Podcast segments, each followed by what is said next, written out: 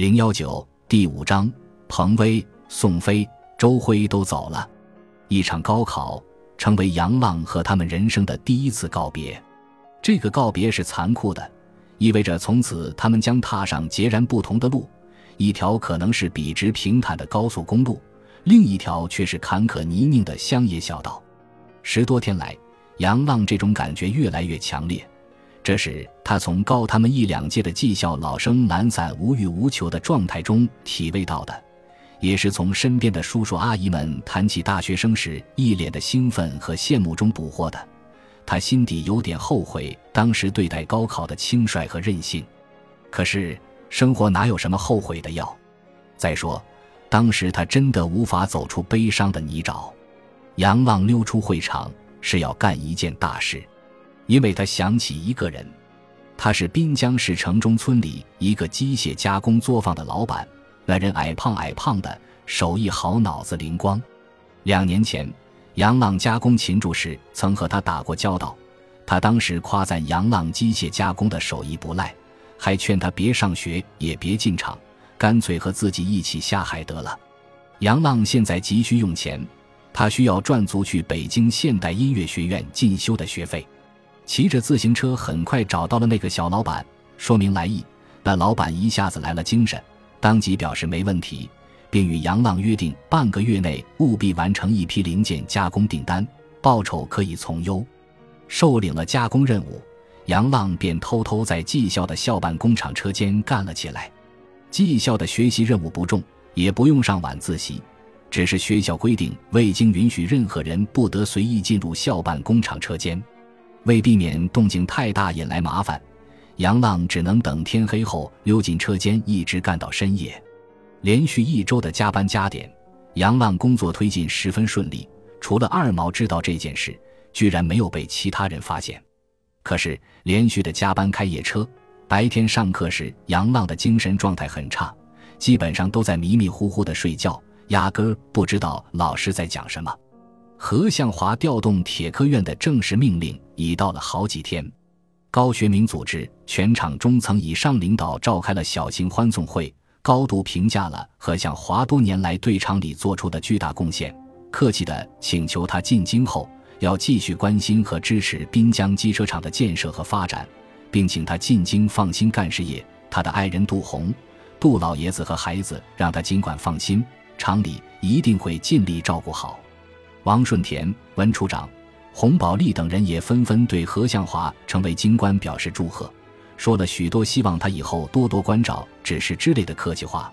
何向华忍不住提醒众人要抓紧考虑引进项目管理的事，众人连连称是。不料高学明却笑了笑，打起太极，不软不硬地说：“这是急不出一个快字，要慢慢来，从长计议。”何向华心中不悦，但也知道多说无益。何向华要调走，宋卫国找杨建国一起去他家里送行。杨建国本来不想和他一起去，因为一想起妻子生前和自己闹的那些不愉快和后来的意外死亡，就痛恨这个宋卫国。但他转头又一想，痛恨归痛恨，毕竟同门师兄弟，打断骨头连着筋。现在何向华一条走，自己以后在厂里便少了一个可以倚仗的人。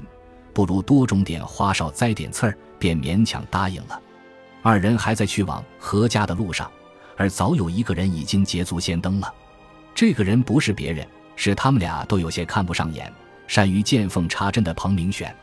彭明选有自己的如意算盘，如果这次何向华调走算是一种失势，很有可能他在几年后就能杀个漂亮的回马枪。到时候人家主政当了一把手，自己再攀附就晚了。于是。他便早早的备了一份礼，趁何向华还没有回家，就来何家陪杜立德老爷子聊天，还陪着老头下了好几盘棋。一阵敲门声响起，彭明玄以为何向华下班归来，殷勤的起身拉开了房门，却见是宋卫国与杨建国。他们看到彭明玄也都一愣。杨建国毫不客气地问：“你怎么来了？”没想到彭明玄竟笑嘻嘻地反问。我怎么就不能来？我不是老爷子的徒孙。杨建国不客气地对道：“那能一样？我是老爷子的长徒。”宋卫国见两人一见就呛呛，便劝：“得得，师兄都是来看向华的，咱就别论远近了。彭明选也是个不吃亏的种，嬉笑着反击说：“杨建国气儿不顺，别跟我撒。你师傅当年可没你这么小心眼。”杨建国生气地瞪起了眼睛，准备在笋棚明选。坐在沙发上的杜立德发话了，他和蔼的一招手，说：“你们这些臭小子，一见面就吵吵，都过来坐。”杨建国三人走到沙发边坐下，何向华的妻子杜红闻声围着围裙从厨房里走出来，亲热的一一打过招呼，就又回厨房忙活了。杜红是杜立德最小的女儿，现任兵机厂财务处处长。见杜红转身走进厨房。彭明玄忍不住有些八卦的低声对杨建国说：“杜洪称咱师兄，我怎么觉得特别扭？”杨建国不屑地说：“咋了？有啥别扭的？一直不都是这样？”彭明选却压低嗓子说：“是呀，这不别扭了二十多年吗？杜红是老爷子的老闺女，老爷子是咱师爷，按辈分咱该叫人家师姑。”杨建国不耐烦地白了他一眼，回道。这不是按向华这边论的吗？你这人又提着不着调的事儿。杨建国与彭明选一来二去的呛呛，杜立德笑而不语。过了一会儿，他见二人声势渐弱，便问杨建国：“建国，师爷知道你心里苦，师爷能说你两句不？”杨建国忙转过脸，恭敬地说：“看您这话说的，您说一万句也是应该的。”杜立德下了一口杯里的热茶。道：“这也过去几个月了，你得想开了呀。”杨建国知道老爷子指的是什么事，说：“师爷，我早想开了，想不开我也不能去上班。”杜立德不说信也不说不信，继续语重心长的劝说：“我瞅你可没彻底想开，你要是还觉得心里难受，不行就调个岗，换个环境。”就在这当口，房门又一次打开，何向华拎着公文包进来了。杨建国等三人忙起身问候，一番寒暄。何向华见到三人很高兴，一扫刚才心生的那些不快。一直在厨房忙活的杜红十分利落，很快把饭菜摆上餐桌。众人围聚一起，举起酒杯开喝。酒过三巡，众人便打开了话匣子。杨建国内心本就没把何向华当外人。又想起自己与薛丽萍闹别扭时，常常都是他从中调解。现在丽萍去世了，他明天又要离自己远去，不禁悲从中来，连续喝了几个大杯。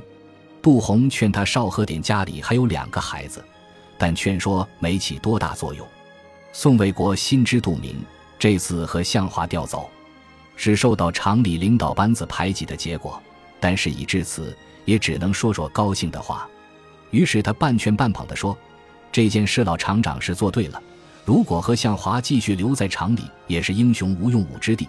因为高厂长就是一个只知道求稳和稀泥的种，谁也改变不了。”彭明选一听自己想说的话被宋卫国给抢了，心中不悦，但还是连声附和，并说：“人往高处走，谁往低处流？